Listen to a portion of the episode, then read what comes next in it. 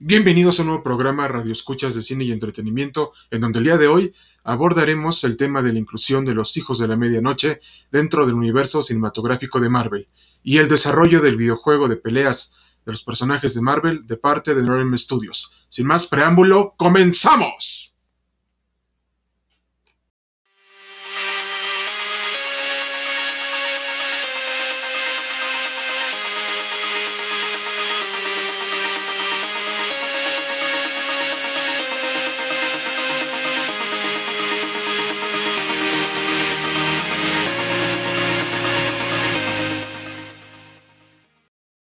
Recientemente, Marvel Studios ha confirmado que incluirá a los hijos de la medianoche dentro del universo cinematográfico de Marvel.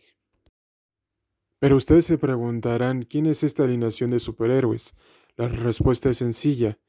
Es un grupo de superhéroes que tiene como fin proteger a nuestro mundo de los peligros cósmicos y sobrenaturales.